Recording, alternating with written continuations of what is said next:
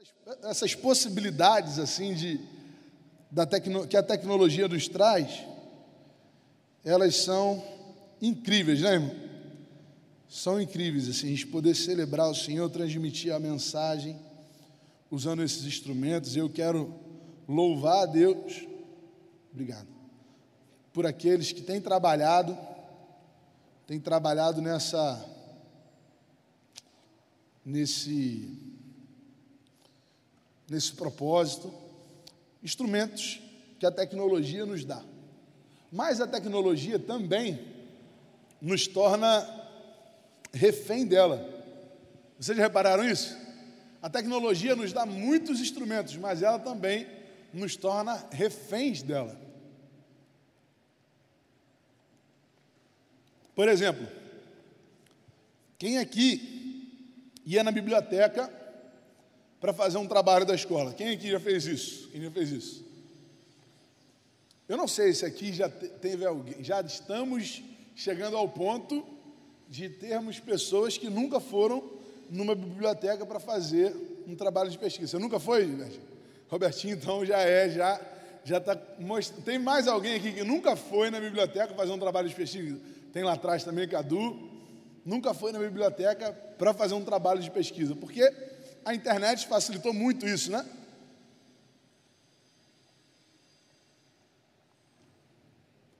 Pesquisas que às vezes levariam uma eternidade, elas hoje já acontecem no instalar de dedos, muito rapidamente.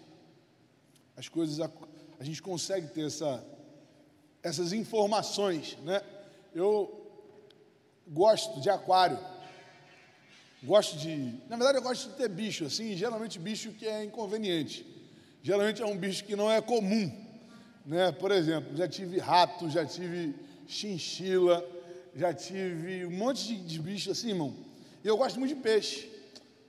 Colo consegui comprar um aquário, botei lá na minha sala. O irmão Alex me ajudou a buscar o aquário, colocá-lo no lugar. E eu descobri um monte de coisa que eu não sabia antes. Eu sempre gostei de aquário, desde pequeno. A gente tinha aquário, mas como é que era aquela questão do aquário? Você bota aquela água lá, bota um anticlórico, coloca os peixinhos lá dentro. De vez em quando você tira tudo, lava, e aí morre aquele monte de peixe entre uma coisa e outra, você bota de novo. Então, eu comecei a através da internet, ter um monte de conhecimento que eu não tinha. Um monte de instruções, por exemplo, para não matar os peixes quando a gente trocava a água do aquário. Coisas simples, assim, que a gente vai aprendendo, que eu nunca iria numa biblioteca para pesquisar sobre como criar peixes, como colocar um aquário em casa. Então a tecnologia nos dá muitos instrumentos, mas ela também nos deixa refém delas. Por exemplo, essa questão da pesquisa. Né? Quantas coisas a gente perdeu sem ter a experiência da biblioteca, né? Aquela necessidade de concentração, ninguém pode falar, ninguém pode fazer barulho, pessoal senta, faz uma pesquisa. Hoje em dia a gente está se tornando refém da tecnologia. Eu lembro que há algum tempo atrás, e não faz nem muito tempo assim, quando não o celular, já tinha celular, mas celular era uma coisa mais, mais difícil de, de alguém ter.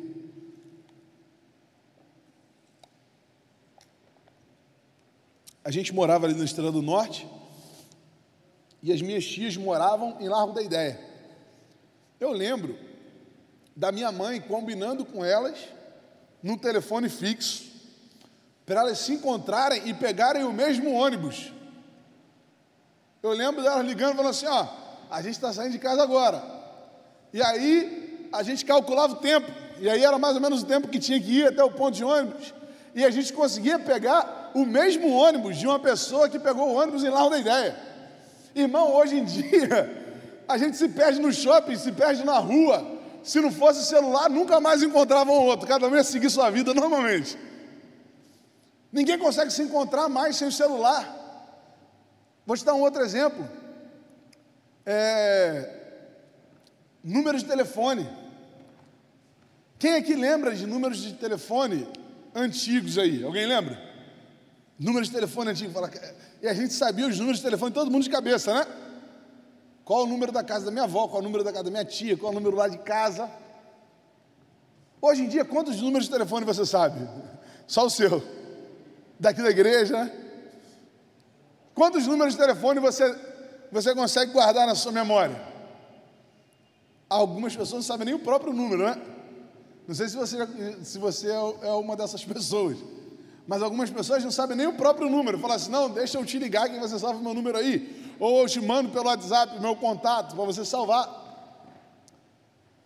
Repara como é que a tecnologia, embora seja muito importante, ela vai atrofiando algumas áreas da nossa vida. Você reparou isso? Data de aniversário. Minha mãe sabia todas as datas de aniversário. Ainda sabe bastante. Mas hoje em dia o Facebook ajuda muito, né? Você vai lá, vai ter uma notificaçãozinha no seu Facebook dizendo quem está fazendo aniversário hoje. Ao mesmo tempo que a tecnologia nos traz avanço, ela vai nos deixando algumas questões atrofiadas. Assim, isso foi no decorrer da história, né? No decorrer da nossa formação enquanto ser humano. No que, só que nos últimos 20 anos, nós estamos vivendo mudanças que aconteciam, que aconteciam em milhares de anos, em centenas de anos, pelo menos. E aí tudo isso está acontecendo muito rápido. Por exemplo, o próprio culto online. O culto online é um instrumento incrível, mas a gente não pode ficar atrofiado achando que nós vamos resumir o nosso relacionamento com a igreja. E eu não estou falando de relacionamento com Deus, porque relacionamento com Deus não se faz dentro da igreja. Relacionamento com Deus é algo seu, pessoal. Na sua casa você constrói isso. Mas a gente não pode achar que o nosso relacionamento com a igreja vai se limitar a um vídeo no YouTube, irmão.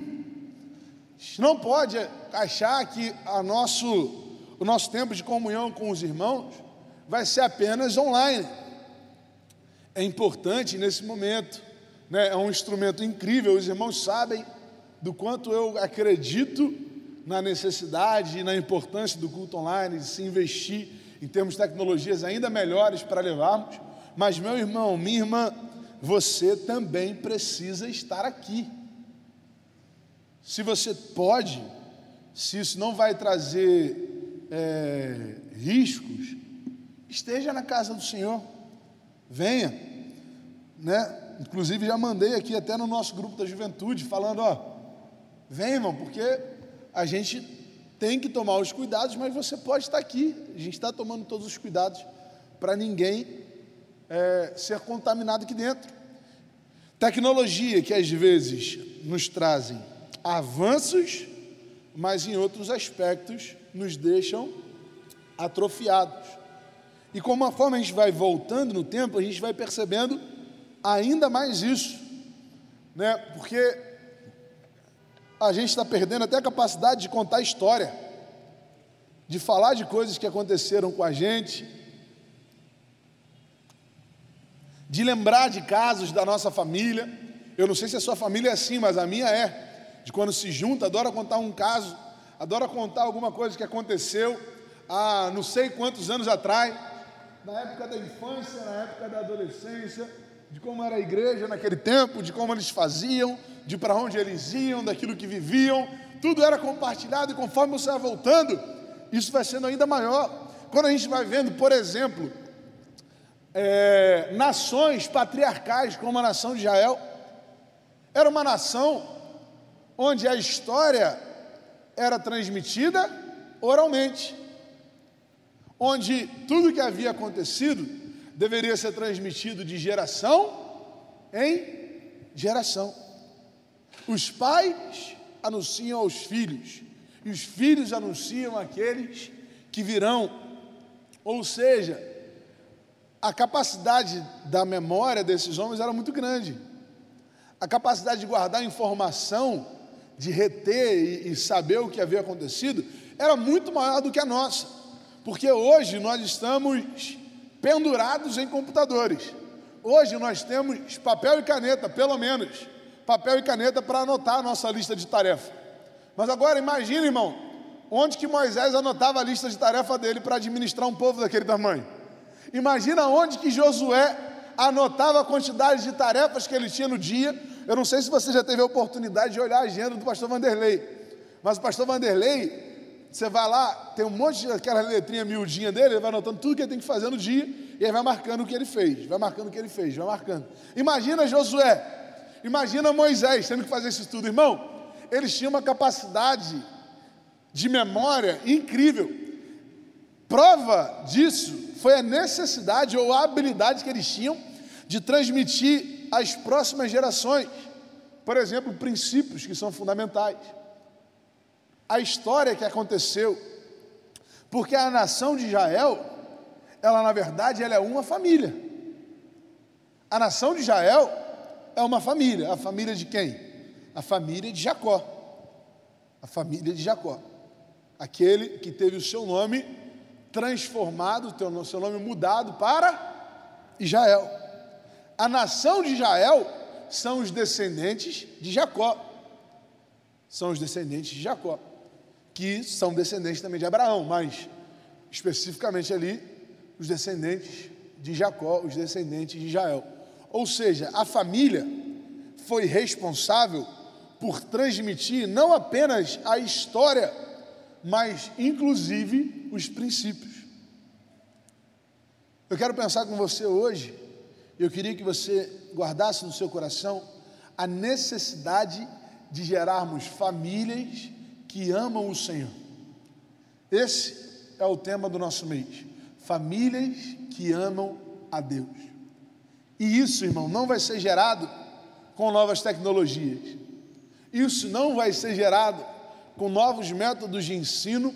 Isso não vai ser gerado pela igreja, isso não vai ser gerado pelos pastores, isso não vai ser gerado pelos professores, isso vai ser gerado por pais, tios, avós que temem ao Senhor e ensinam de maneira oral, ensinam através do relacionamento o que significa realmente amar a Deus.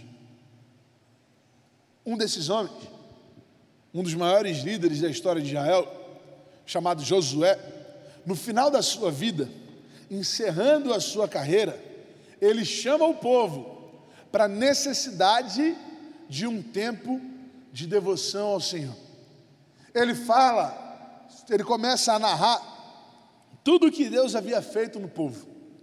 Ele começa a falar de todas as etapas que aquela família, entenda como uma família, o povo era uma família, todas as etapas que aquela família havia vivido. Ele foi citando todas as situações, todas as vezes. Vocês lembram quando a gente estava diante do Mar Vermelho? Deus cegou os egípcios e nós conseguimos atravessar. Vocês lembram como Deus fez nosso pai Abraão ter filhos? Vocês lembram de, de, como nós vivemos no deserto. Vocês lembram que agora, nesse período, e aí Josué, né? Agora que eu digo, no período de Josué, nesse período de guerra, o quanto Deus nos entregou os nossos inimigos nas nossas mãos. E aí Josué, que era o pai do povo, se eu posso dizer assim, começa a falar para a sua família tudo aquilo que Deus havia ensinado a eles tudo aquilo que Deus havia feito durante todos esses dias. E já encerrando esse seu discurso, ele traz um texto que eu gostaria de ler junto com você, que é muito conhecido. Josué capítulo 24, versos 14 e 15.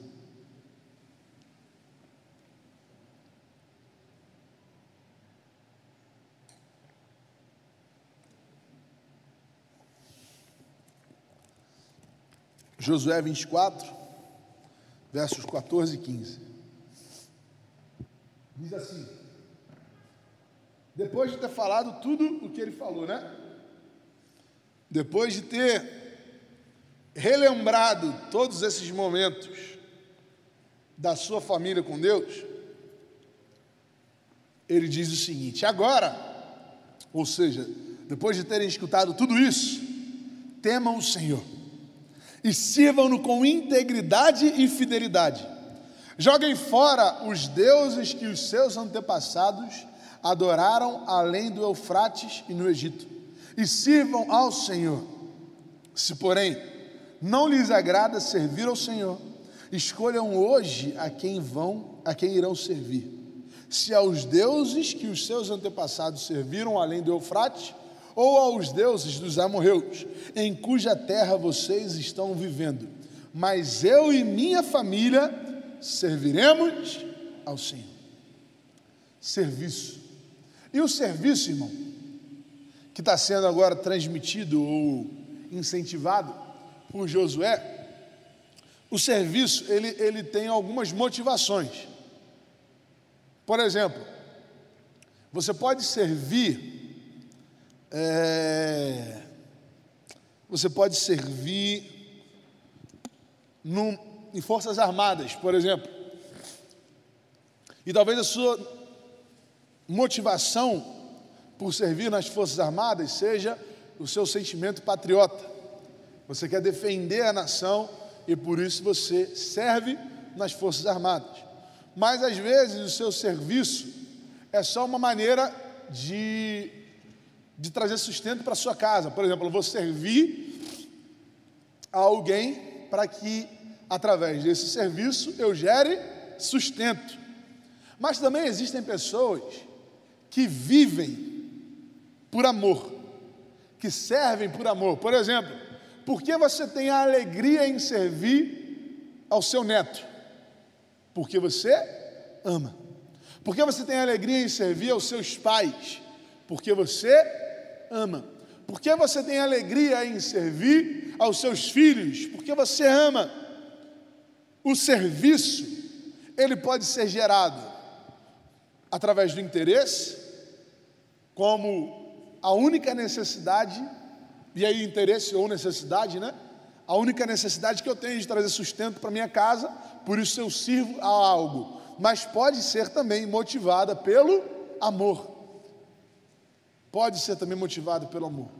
E nesse âmbito de relacionamento com Deus, Ele não quer que a gente se relacione com Ele por interesse. Ele não quer que a gente se relacione com Ele por necessidade. Mas Ele espera de cada um de nós um posicionamento de amor. Por isso, eu queria fazer uma releitura desse texto junto com você. E a gente vai substituir a palavra servir ou servirmos, ou a gente vai trocar por amar. E a gente vai ler mais uma vez aquilo que Josué falou, pensando em famílias que amam a Deus, substituindo a palavra servir, o verbo servir, pelo verbo amar. Vamos fazer isso? Por favor. Pode projetar mais uma vez para a gente? Agora temam o Senhor e amem-no com integridade e fidelidade. Joguem fora os deuses que os seus antepassados adoraram além do Eufrates no Egito e amem ao Senhor. Se, porém, não lhes agrada amar ao Senhor, escolhem hoje a quem irão amar. Se aos deuses que os seus antepassados amaram além do Eufrates, ou aos deuses dos amorreus, em cuja terra vocês estão vivendo. Mas eu e a minha família amaremos ao Senhor. Servir é mais do que uma atitude isolada. Servir é um reflexo de amor. Por isso nós servimos ao Senhor porque amamos. E aí, muitas coisas nos influenciam no decorrer da nossa vida. Nós somos o fruto, nós, fomos, nós somos o resultado. Pode. Eu vi que você estava a postos ali, vou. Eu não estou encerrando ainda não, mas, mas vai, vai ajudar. Mas faz aí um sonzinho bonito aí. Deixa, vamos avaliar, irmão. Vamos ver aqui, ó. Vai. Faz um.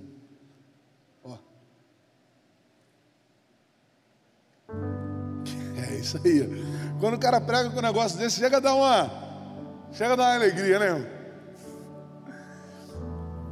Então, irmãos, o que eu quero te dizer é o seguinte: no decorrer da nossa vida, nós amamos e deixamos de amar tantas coisas, nós servimos e deixamos de servir a tantos propósitos diferentes. Resultado de quê? Resultado do meio que a gente vive resultado da convivência que a gente tem. Durante todo esse período, a família de Israel havia vivido muitas experiências. Eles haviam vivido no Egito, que era um, uma nação extremamente politeísta. Inclusive, na sua origem, eles vieram de uma nação politeísta, de um povo, na verdade, né, de um povoado, que adorava a muitos deuses. Inclusive, no início do capítulo 24, se você for ler aí, você vai ver que Josué lembra disso. Josué fala assim: Olha, o nosso pai Terá, o pai de Abraão, ele vivia entre os caldeus, ele possuía muitos deuses. Ele servia a muitos deuses.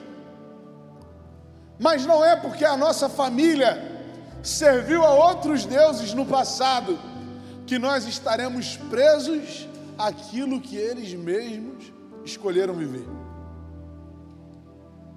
Quantas vezes nós nos prendemos, nos condicionamos à realidade do passado da nossa família, porque sempre foi assim, sempre agimos assim, o nosso método sempre foi esse, a nossa ideia sempre foi essa. E aí, nesse texto que nós lemos, no verso 15, fala assim: ó, escolham, escolham hoje a quem vocês irão servir. E aí a gente usou a palavra amar, então vou usar a palavra amar aqui também. Escolham hoje a quem irão amar. Se aos deuses que os seus antepassados serviram, além do, do, do Eufrates, ou seja, está falando sobre a história da família, está falando sobre aquilo que a família viveu, está falando sobre aquilo que faz parte da identidade do povo de Israel, da nação de Israel, que agora era uma nação que estava começando a se formar, um povo escravo que saiu do Egito e estava começando a se estruturar enquanto nação. E uma das questões que importam dentro de uma nação é a religiosidade. E ele fala, afinal de contas, a quem esse povo vai servir? Vai trazer de volta o pensamento lá de Ur vai trazer de volta o que aconteceu lá em U. E aí, meu irmão, minha irmã, nós precisamos dar valor à nossa família, mas nós precisamos tomar muito cuidado com aquilo que eles viveram de errado também. Porque se nós temos uma oportunidade, é de olharmos para trás e não repetirmos os erros que outras pessoas cometeram. Você não está preso, irmão, a uma maldição hereditária. Você não está preso a uma maldição de alguém daqui ou de alguém acolá. O sangue de Cristo nos libertou. O sangue de Cristo nos dá novas oportunidades. Para de ficar preso a uma condição ou outra, porque na sua família era assim ou era assado. Meu irmão, Deus nos traz uma nova oportunidade de futuro. O que José está falando é: vocês querem repetir os mesmos erros, vocês querem viver da mesma, da mesma forma, vocês querem amar a esses mesmos deuses. E aí eu não estou falando sobre, só sobre religiosidade, mas eu estou falando de famílias que talvez foram destruídas pela ganância, pelo amor ao dinheiro famílias que foram destruídas pelas drogas, famílias que foram destruídas pelo alcoolismo, famílias que foram destruídas por escolhas erradas. Não, não. Escolham hoje. Escolham agora a quem vocês irão amar. E isso não está preso a uma situação do passado.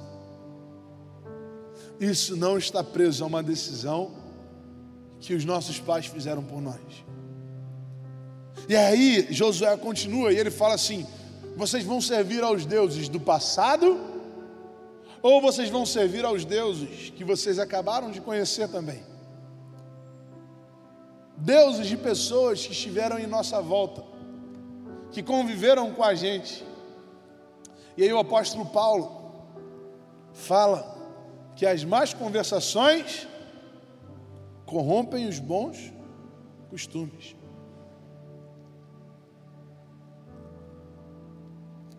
Jovens, famílias que têm sido destruídas por influência não do passado, mas influência do agora. Do convívio de agora. E a gente não se lembra dos princípios que realmente importam. E aí o adultério para a gente passa a ser normal. A mentira para a gente passa a ser normal. O roubo para a gente passa a ser normal.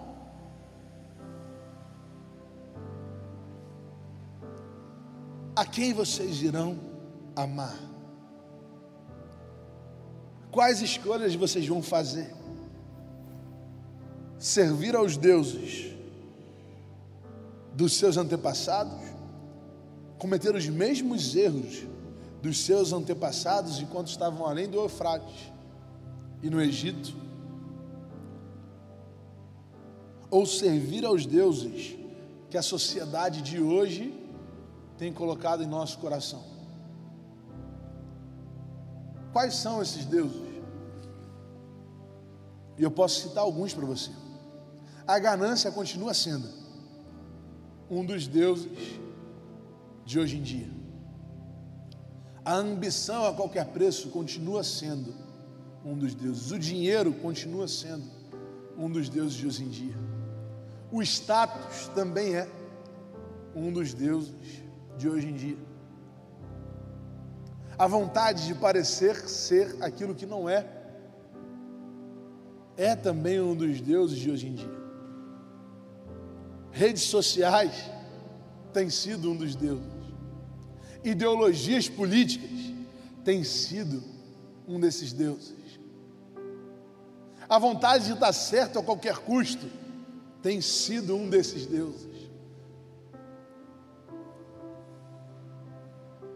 Quais têm sido os deuses que têm corrompido a nossa geração? Os do passado ou os de agora? Mas assim como Josué, assim como esse grande líder chamou o povo eu queria te convidar também a refletir. Porém, eu e a minha casa serviremos, amaremos ao Senhor. Famílias que amam a Deus, meu irmão, minha irmã, são famílias que transformam realidades. O nosso amor, irmão, precisa ser maior do que o nosso legalismo. Eu já falei isso algumas vezes. De às vezes pessoas que erram, se frustram. Uma menina que pode ter engravidado na sua adolescência. Ela chega em casa, ela sofre com o olhar de condenação do pai. Chega no colégio, ela é taxada como alguém que foi abusada. Porque sempre cai na conta da menina, irmão. Sempre cai na conta da menina. E aí chega na igreja, a primeira coisa que a gente quer fazer é excluir. A primeira coisa que a gente quer fazer é afastar. Eu não estou falando, irmão, que a gente concorda com essa atitude. Mas o que eu digo é que a gente precisa abraçar uns aos outros, cuidar antes de apontar, abraçar antes de dizer o erro, porque às vezes as coisas acontecem na nossa família, às vezes as coisas acontecem com a gente, e aí, por legalismo, por medo do que as pessoas vão falar, nós estamos condenando aqueles que nós amamos ao inferno. O que as pessoas querem de nós, irmão, o que a nossa família quer de nós, é que nós amemos ao Senhor acima de todas as coisas. E quando amarmos ao Senhor acima de todas as coisas, serviremos, amaremos ao próximo como a nós mesmos. Eu quero te convidar a servir ao Senhor, a amar ao Senhor, porque famílias que amam a Deus são famílias que transformam a realidade à sua volta.